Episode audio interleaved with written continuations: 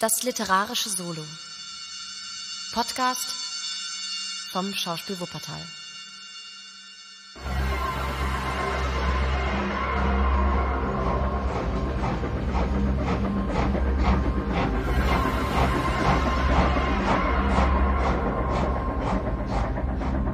Das Tal des Grauens. Zweiter Teil. Die Rächer. Drittes Kapitel. Loge Nummer 341 Vermissa. Gelesen von Madeline Marcellos.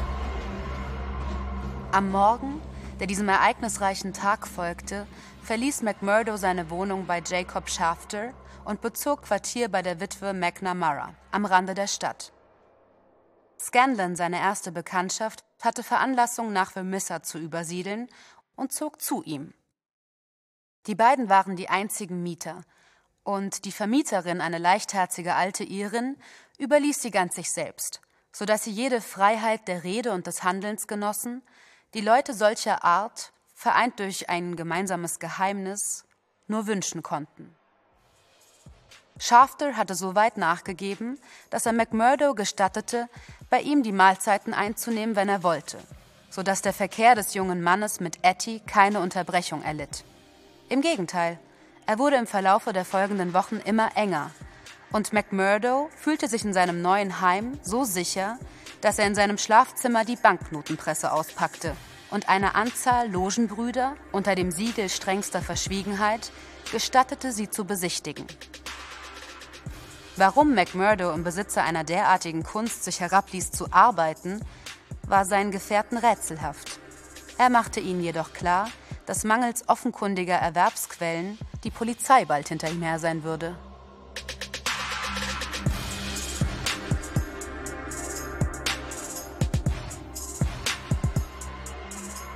Ein Polizeibeamter hatte ihm tatsächlich bereits nachgespürt. Aber das Glück wollte es, dass ihm der Vorfall eher nützte als schadete. Nach seiner Einführung in McGintys Gasthaus vergingen wenige Abende, die er nicht dort verbrachte. Sein schneidiges Auftreten, die Kühnheit seiner Sprache machten ihn bald allseitig beliebt. Eines Abends, zur Zeit des stärksten Besuches, öffnete sich die Tür und ein Mann trat ein gekleidet in die blaue Uniform und Schirmmütze der Kohlen- und Eisenpolizei.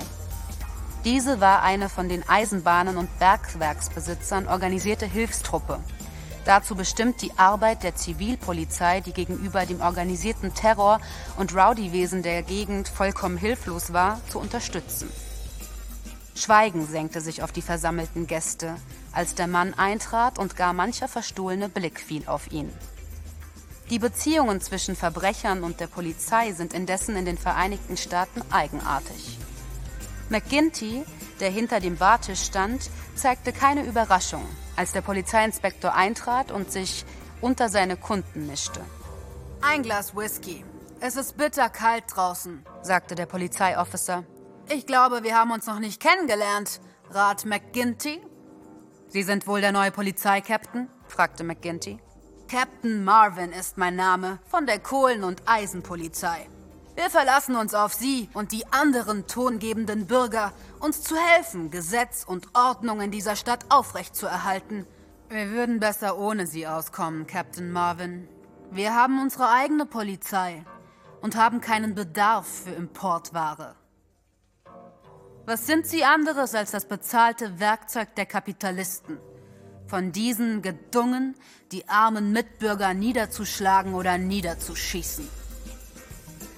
Na, na, wir wollen uns darüber nicht streiten, sagte der Polizeiofficer gut gelaunt. Sie tun wahrscheinlich ihre Pflicht oder was sie dafür halten, worüber Sie und ich vielleicht verschiedener Meinung sind. Er hatte sein Glas geleert und war eben im Begriff zu gehen, als sein Blick auf Jack McMurdo fiel, der finster blickend an seiner Seite gestanden hatte. Hallo, rief er, indem er ihn von oben bis unten musterte. Ein alter Freund, wenn ich mich nicht irre. McMurdo zog sich vor ihm zurück. Ich war niemals ein Freund von Ihnen oder der irgendeines anderen verdammten Polizisten, sagte er.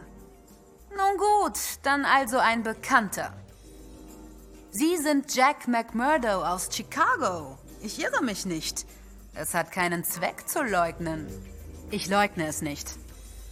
Glauben Sie, ich schäme mich meines eigenen Namens? Sie hätten aber alle Ursache dazu. Was in Teufels Namen wollen Sie damit sagen? brüllte McMurdo mit geballten Fäusten. Ruhe, Ruhe, Jack, hey. Dieses Poltern macht auf mich keinen Eindruck.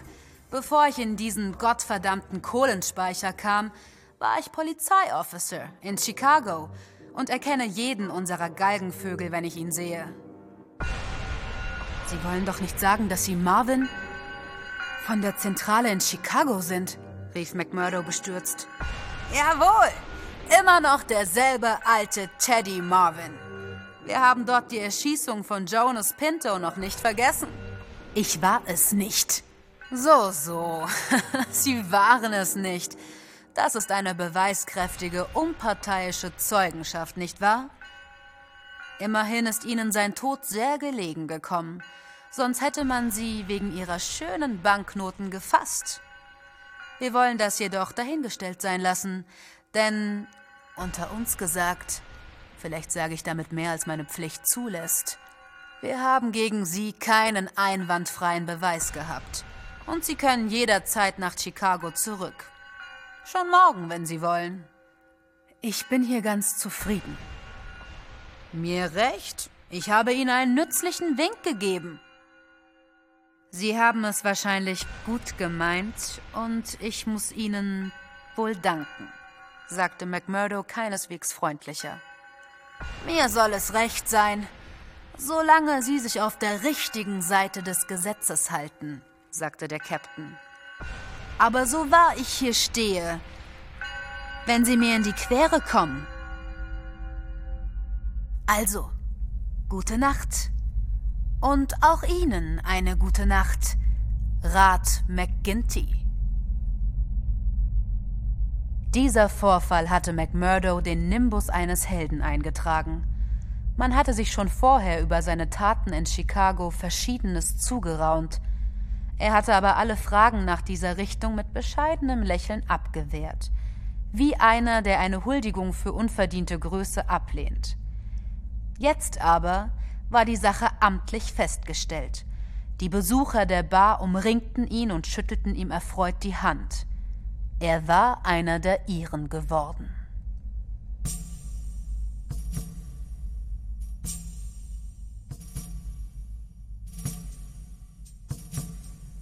Am folgenden Samstag wurde McMurdo in die Loge eingeführt.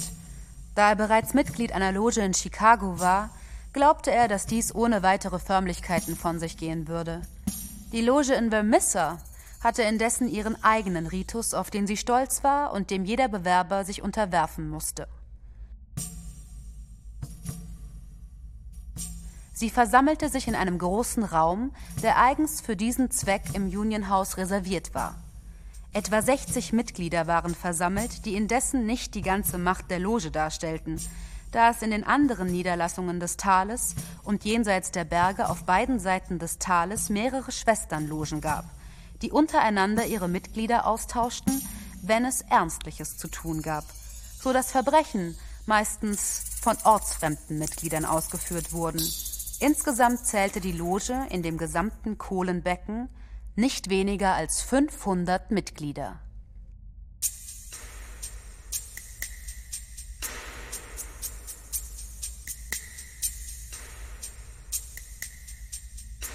Die Versammlung saß in dem kahlen Raum an einem langen Tisch. Ein zweiter an der Seite war mit Gläsern und Flaschen beladen, auf die einige Mitglieder schon verlangend ihre Blicke richteten.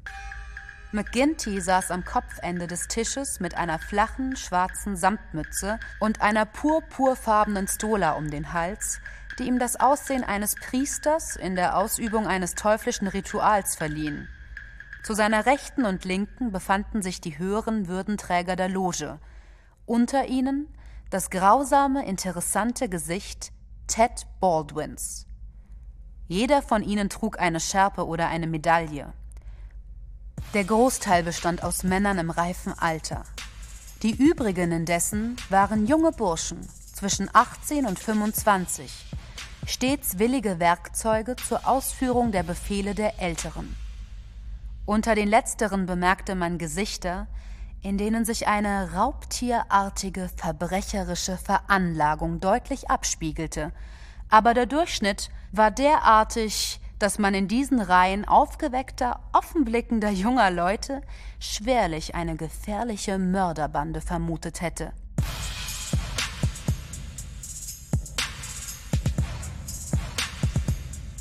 Man hatte McMurdo darauf vorbereitet, dass er eine Art Feuerprobe zu gewärtigen hatte. Aber niemand wollte ihm sagen, worin sie bestehe. Er wurde von zwei feierlich aussehenden Brüdern in den Außenraum geführt. Durch die hölzerne Zwischenwand konnte er das Murmeln vieler Stimmen im Versammlungssaal hören. Ein oder zweimal fing er seinen eigenen Namen auf und schloss daraus, dass seine Bewerbung zur Verhandlung stand. Danach trat ein Funktionär ein, der eine grün-goldene Schärpe über der Brust trug.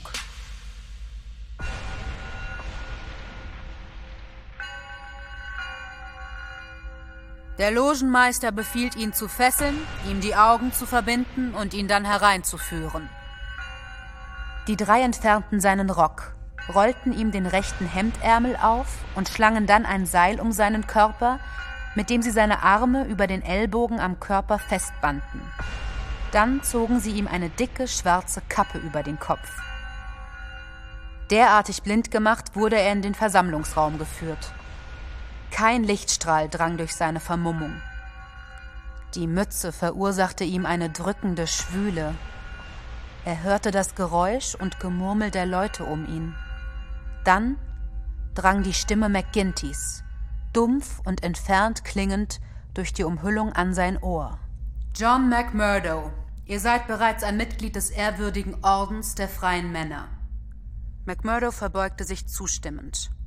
Eure Loge ist Nummer 29 Chicago? Er wiederholte seine Verbeugung. Dunkle Nächte sind bedrückend, sagte die Stimme. Für einsame Wanderer. Die Wolken hängen schwer. Ein Sturm ist im Anzug. Sind die Brüder befriedigt? fragte der Logenmeister. Ein allseitiges zustimmendes Murmeln folgte. Durch unsere Zeichen und Gegenzeichen wissen wir, Bruder, dass ihr einer der unseren seid. Ihr müsst jedoch auch wissen, dass in unserem und einigen benachbarten Sitzen unserer Loge bestimmte Gebräuche bestehen und auch bestimmte Pflichten auf unsere Mitglieder fallen, die eine besondere Eignung erfordern. Seid ihr zu der Prüfung bereit? Ich bin es. Habt ihr starke Nerven? Ja. Dann macht einen Schritt vorwärts, um es zu beweisen. Bei diesen Worten fühlte er zwei scharfe Spitzen, die auf seine Augen drückten, so dass es ihm kaum möglich schien, vorwärts zu schreiten, ohne sie in seine Augen zu bohren. Er nahm jedoch seinen ganzen Mut zusammen und schritt entschlossen voran. Als er dies tat, wich der Druck von seinen Augen. Ein leises, beifälliges Murmeln war seine Belohnung. Er hat gute Nerven, sagte die Stimme. Könnt ihr Schmerz ertragen? So gut wie jeder andere, antwortete er. Prüft ihn. Er hatte die größte Mühe, einen Aufschrei zu unterdrücken, als ein entsetzlicher Schmerz durch seinen Unterarm schoss. Fast wäre er durch den plötzlichen Schreck ohnmächtig niedergesunken. Aber er biss die Zähne zusammen und krampfte die Hände ineinander, um seine Qual zu verbergen. Ich kann noch mehr vertragen als das, sagte er. Diesmal grüßte ihn lauter rückhaltsloser Beifall. Kaum jemals zuvor hatte ein Mitglied der Loge die Prüfung so gut bestanden. Er fühlte einige Hände, die ihm beifällig auf den Rücken klopften. Die Mütze wurde ihm vom Kopf gezogen, blinzelnd und lächelnd stand er da, um die Glückwünsche seiner Brüder entgegenzunehmen. Noch ein Wort, Bruder McMurdo, sagte McGinty. Ihr habt bereits den Eid der Verschwiegenheit und Treue abgelegt. Haltet euch gegenwärtig, dass die Strafe für einen Bruch dieses Eidschwures der sofortige und unabwendbare Tod ist. Ich bin mir dessen bewusst, sagte McMurdo. Und seid ihr bereit, die Anordnungen des jeweiligen Logenmeisters unter allen Umständen zu befolgen? Ich bin es. Dann begrüße ich euch als Mitglied der Loge 341. Ihr seid von nun an aller Rechte und Pflichten dieser Loge teilhaftig. Stellt die Getränke auf den Tisch, Bruder Scanlon. Wir wollen auf unseren würdigen neuen Bruder anstoßen. Man hatte McMurdo wieder seinen Rock gebracht. Bevor er ihn anzog, untersuchte er seinen rechten Unterarm, der ihn noch heftig schmerzte. Er fand in das Fleisch eingebrannt einen klar gekennzeichneten Kreis mit einem Dreieck im Innern, tief und rot, wie ihn das Brandeisen hervorgebracht hatte. Einige seiner Nachbarn zogen ihre Ärmel hoch und zeigten ihm dasselbe Mal. Wir haben es alle, sagte einer, aber nicht alle haben es so tapfer empfangen. Schon gut, meinte McMurdo. Es will nicht viel besagen aber es schmerzt und brennt höllisch. Nachdem die Trinksprüche, die der Einweihungsfeierlichkeit folgten, erledigt waren, wurde zur Tagesordnung der Loge geschritten. McMurdo, der nur an die harmlosen Veranstaltungen in Chicago gewohnt war, horchte dem, was folgte, mit gespitzten Ohren und größerer Überraschung zu, als er sich zu zeigen gestattete. Der erste Punkt der Tagesordnung ist die Verlesung eines Briefes des Distriktmeisters der Grafschaft Merton, Loge 249. Der Brief lautet Geehrter Herr, wir haben eine Arbeit an Andrew Ray, Teilhaber der Firma Ray Sturmish, Kohlenbergwerkbesitzer in unserer Nähe auszuführen. Sie werden sich wohl erinnern, dass Ihre Loge uns einen Dienst zu erwidern hat. In Anbetracht der Arbeit, die zwei unserer Brüder im letzten Herbst an einem Polizeimann geleistet haben. Belieben Sie, zwei gute Leute zu uns zu senden, die von unserem Schatzmeister Higgins, dessen Adresse Ihnen bekannt ist, in Empfang genommen werden. Er wird Ihnen mitteilen, wo und wann Sie zu handeln haben. Im Namen der Freiheit J. W. Windle. Windle hat uns noch nie eine Absage erteilt, wenn wir Anlass hatten, einen oder zwei Leute von ihm auszuborgen, und wir dürfen ihn daher nicht im Stich lassen. McGinty hielt inne und ließ seine dunklen, bösartigen Augen über die Versammlung schweifen. Wer meldet sich freiwillig? Einige der jungen Leute hielten ihre Hände hoch. Der Logenmeister blickte sie beifällig lächelnd an. Gut, Tiger Cormac. Sie sind der Richtige. Wenn Sie die Sache ebenso gut machen wie das letzte Mal, kann es nicht fehlschlagen. Sie auch, Wilson. Ich habe keine Pistole, antwortete der Freiwillige. Ein junger Mensch, fast noch im Knabenalter. Es ist Ihr erster Fall, nicht wahr? Sie müssen auch einmal die Feuertaufe empfangen. Es ist eine große Sache für Sie. Und was die Pistole anbetrifft, Ach, darüber brauchen Sie sich keine Kopfzerbrechen zu machen. Die wird man Ihnen geben. Wir werden euch bei eurer Rückkehr festlich empfangen. Gibt es eine Belohnung dieses Mal? fragte Cormac. Ein untersetzter, brünetter, brutal aussehender junger Mann, dessen Wildheit ihm den Beinamen Tiger eingetragen hatte. Ihr dürft nicht an Belohnung denken. Es ist eine Ehrensache der Loge. Was hat der Mann getan? Fragte der junge Wilson. Das geht einen so jungen Menschen wie Sie nicht das geringste an. Das Urteil haben unsere Brüder drüben gefällt. Wir haben nicht mitzureden. Alles, was wir zu tun haben, ist es auszuführen. Genauso wie es die anderen für uns tun würden. Es ist höchste Zeit, rief Ted Baldwin. Die Leute werden hier schon wieder übermütig. Erst vorige Woche sind drei unserer Leute von Werkmeister Blaker entlassen worden. Der Mann hat schon längst einiges verdient. Und wir müssen sehen, dass er es bekommt. Was bekommt? flüsterte McMurdo seinem Nachbarn zu. Eine Ladung Patronen, rief der Mann laut auflachend. Was hatten Sie denn sonst erwartet? McMurdos verbrecherische Seele schien bereits den Geist seiner schändlichen Umgebung in sich aufgenommen zu haben. Es gefällt mir gut hier. Die richtige Gesellschaft für einen ganzen Mann. Einige in seiner Umgebung hatten diese Bemerkung gehört und kargten nicht mit Beifall. Was ist los dort unten? rief der schwarzhaarige Logenmeister vom Ende des Tisches rüber. Unser neuer Bruder hat eben gesagt, dass es ihm bei uns gefalle. McMurdo erhob sich augenblicklich von seinem Stuhl. Und ich möchte noch hinzufügen, verehrungswürdiger Meister, dass ich es mir zur Ehre anrechnen würde, wenn ein Mann gebraucht wird, ausgewählt zu werden. Diese Bemerkung wurde mit Applaus begrüßt. Einigen der älteren Mitglieder erschien sie jedoch etwas voreilig. Ich würde vorschlagen, sagte der Sekretär Haraway, ein geierartig aussehender alter Graubart, der neben dem Vorsitzenden saß, dass Bruder McMurdo wartet, bis es der Loge beliebt, ihn zu bestimmen. Ich wollte nichts anderes. Es liegt ganz in Ihren Händen.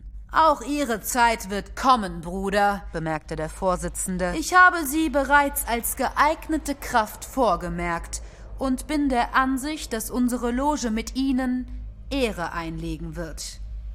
Wir haben heute eine kleine Sache zu erledigen, bei der Sie mitwirken können, wenn Sie wollen. Ich möchte lieber warten, bis etwas vorkommt, das sich der Mühe lohnt. Trotzdem können Sie heute mittun, damit Sie den Boden kennenlernen, auf dem wir hier stehen. Ich komme später noch darauf zurück. Inzwischen habe ich noch einige Punkte vorzubringen.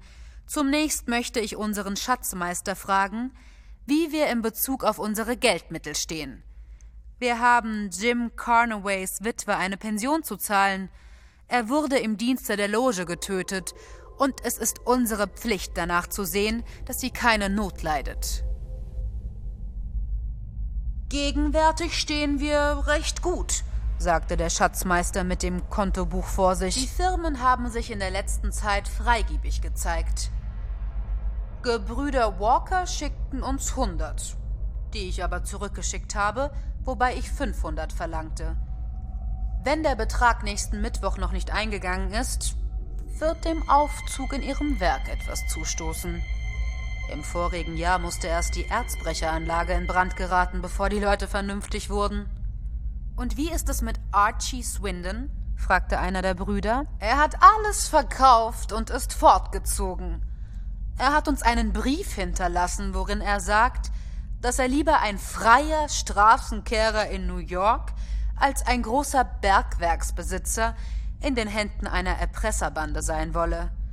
Er kann froh sein, dass er weg war, bevor uns der Brief erreichte. Ein ältlicher, glattrasierter Mann mit gutmütigem Gesicht und klarer Stirn erhob sich vom Ende des Tisches, das dem Vorsitzenden gegenüber lag. Herr Schatzmeister, darf ich fragen, wer den Besitz des Mannes gekauft hat?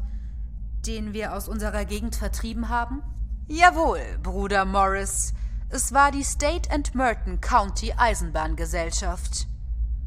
Und wer kaufte das Bergwerk von Todman? Und das von Lee, die im vorigen Jahr aus ähnlichen Gründen auf den Markt kamen? Dieselbe Gesellschaft, Bruder Morris? Und wer kaufte die Eisenwerke von Manson und von Sherman und die von Daher und Edward die alle in der letzten Zeit veräußert wurden? Der Käufer war die West Gilmerton, Allgemeine Bergwerkgesellschaft. Nach meiner Ansicht kann es uns völlig gleichgültig sein, Bruder Morris, wer sie kauft, da der Betreffende sie doch nicht aufpacken und davontragen kann. In aller Ehrerbietung möchte ich dem erwidern, dass es für uns nicht gleichgültig sein kann. Wir haben allmählich fast alle kleinen Besitzer vertrieben. Mit dem Ergebnis, dass wir an ihrer Stelle heute die großen Gesellschaften wie die Eisenbahngesellschaft, die Allgemeine Bergwerksgesellschaft und so weiter finden, die ihren Sitz in New York oder Philadelphia haben und die sich aus unseren Drohungen nicht das geringste machen. Wir können uns zwar an die ortsansässigen Betriebsleiter halten, aber was dann geschieht, ist, dass man einfach andere senden wird. Wir beschwören dadurch für uns eine sehr gefährliche Lage herauf. Die kleinen Leute konnten uns nichts anhaben. Sie hatten weder das Geld noch die Macht dazu.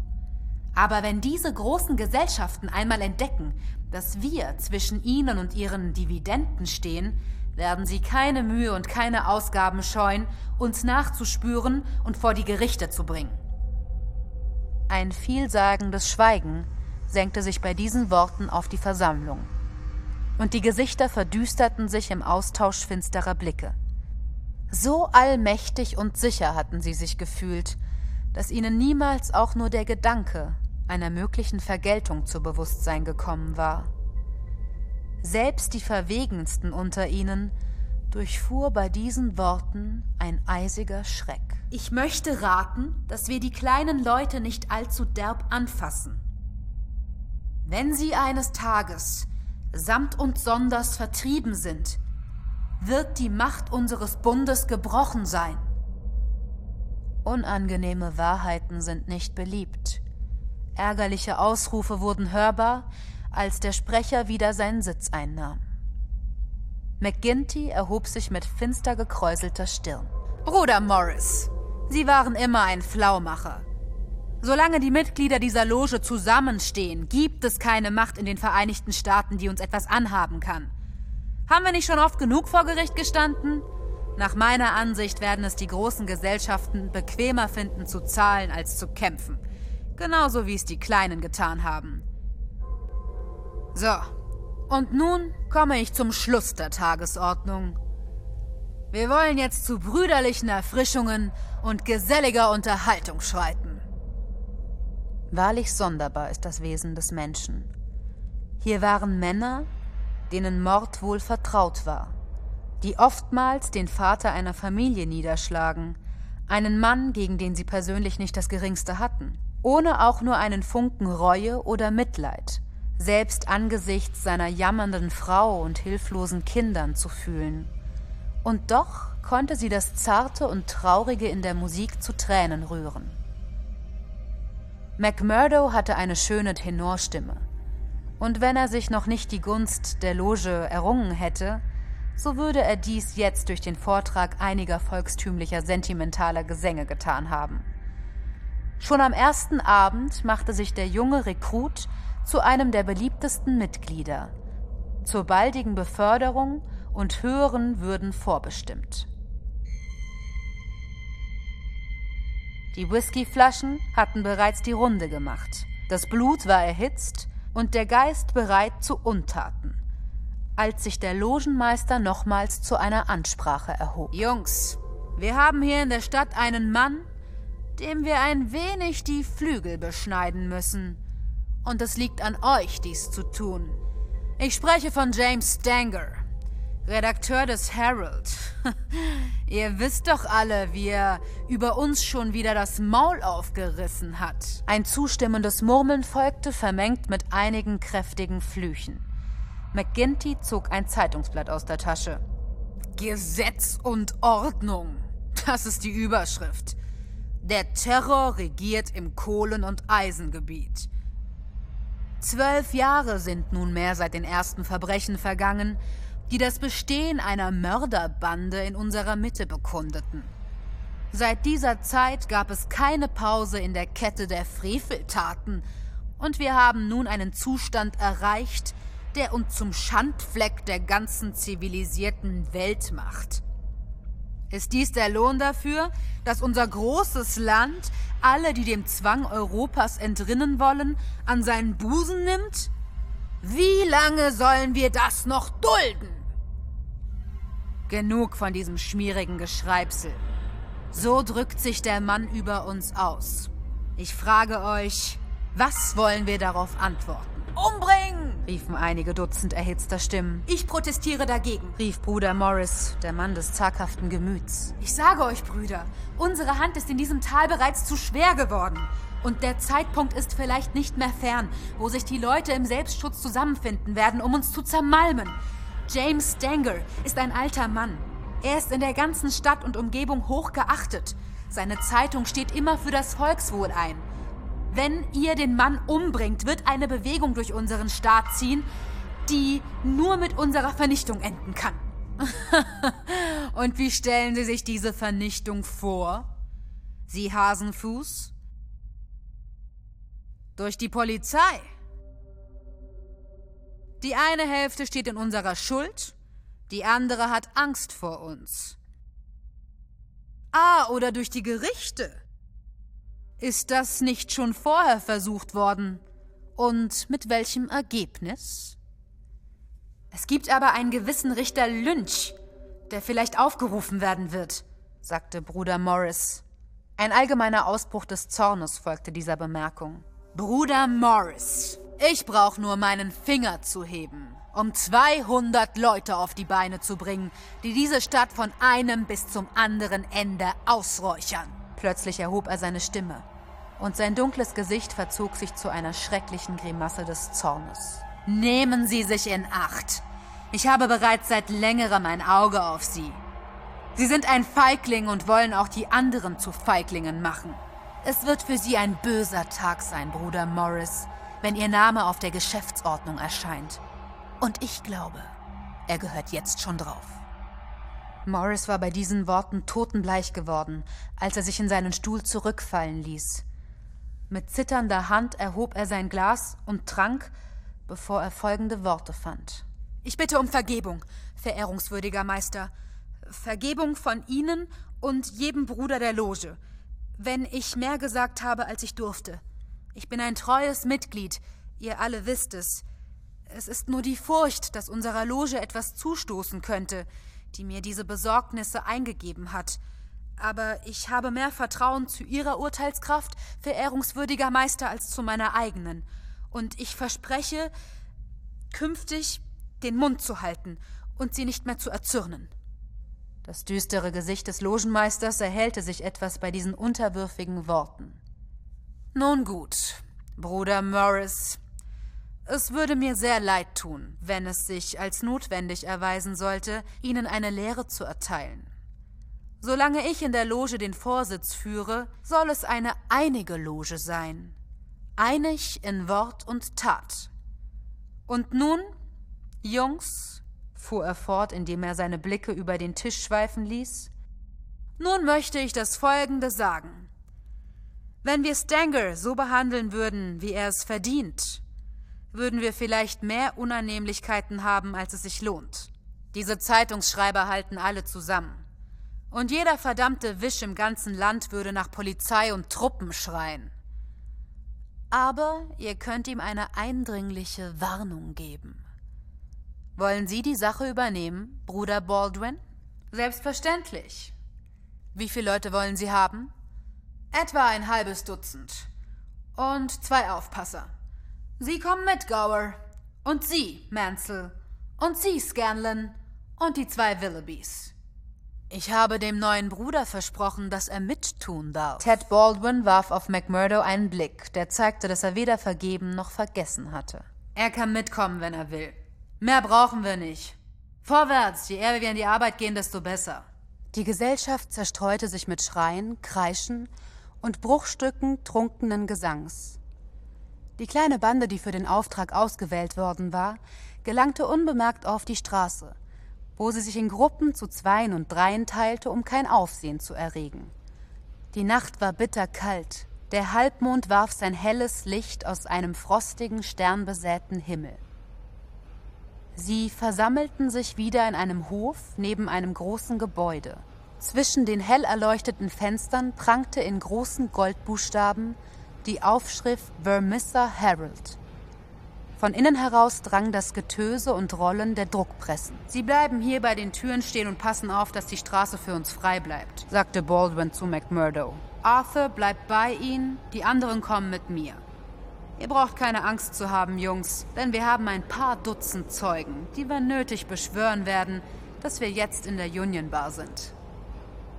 Es war fast Mitternacht geworden und die Straßen lagen verlassen da. Bis auf einige Zeche auf dem Nachhauseweg war niemand zu sehen. Der kleine Trupp überschritt die Straße und stieß die Tür zu dem Zeitungsgebäude auf, worauf Baldwin und seine Leute die Treppe hinaufsprangen. McMurdo und sein Begleiter blieben unten. Von oben ertönte plötzlich ein gellendes Hilfegeschrei, gefolgt von dem Lärm stapfender Füße und fallender Stühle. Einen Augenblick später stürzte ein grauhaariger Mann auf dein Treppenpodest. Seine Augengläser fielen klirrend die Treppe hinunter bis vor McMurdos Füße. Dann folgte ein dumpfer Fall und lautes Stöhnen. Der Alte lag mit dem Gesicht zur Erde, während ein halbes Dutzend Stöcke auf ihn niedersausten. Er wand und krümmte sich. Seine langen, dünnen Glieder zuckten unter den Schlägen. Nach einer Weile hielten sie inne. Nur Baldwin schlug mit einem teuflischen Lächeln in seinem grausamen Gesicht weiter auf den Kopf des Mannes los, den dieser vergeblich mit seinen Armen zu schützen suchte. Sein weißes Haar war bereits von breiten Blutstreifen durchzogen. Baldwin war noch immer über den Opfer gebeugt und ließ kurze, scharfe Schläge niedersausen, wenn ein Teil des Kopfes sichtbar wurde, als McMurdo die Treppe hinaufstürzte und ihn zurückstieß. Hören Sie auf! Sie werden den Mann umbringen! Baldwin sah ihn verblüfft an. Der Teufel soll sie holen. Was haben Sie sich einzumischen? Als jüngstes Mitglied unserer Loge. Zurück! Er hob seinen Stock aber McMurdo zog blitzschnell seine Pistole aus der Hüftentasche. Zurück. Aber Sie. Ich schieße Ihnen das Gesicht entzwei, wenn Sie Hand an mich legen. Und was die Loge betrifft, war es nicht der Befehl des Logenmeisters, dass der Mann nicht umgebracht werden soll? Und was wollten Sie eben anderes tun, als ihn töten? Recht hat er, sagte einer der Leute. Schnell, schnell, macht, dass ihr fortkommt, kam die Stimme des Mannes, der unten Wache hielt. Alle Fenster sind schon erleuchtet und wir werden in fünf Minuten die ganze Stadt auf unseren Fersen haben. In der Straße hörte man bereits Rufe. Während unten in der Halle sich eine kleine Gruppe von Setzern bildete, die allmählich eine drohende Haltung einnahm. Die Bande ließ den leblosen Körper des Redakteurs am Kopfe der Treppe liegen, stürmte hinunter ins Freie, worauf sie sich zerteilte. Wieder beim Union House angelangt, mischten sich einige davon unter die Menge in der Bar und gaben dem Meister flüsternd zu wissen, dass die Arbeit gründlich besorgt sei. Andere wieder nahmen ihren Weg durch die Seitenstraßen und erreichten auf Umwegen ihr Heim.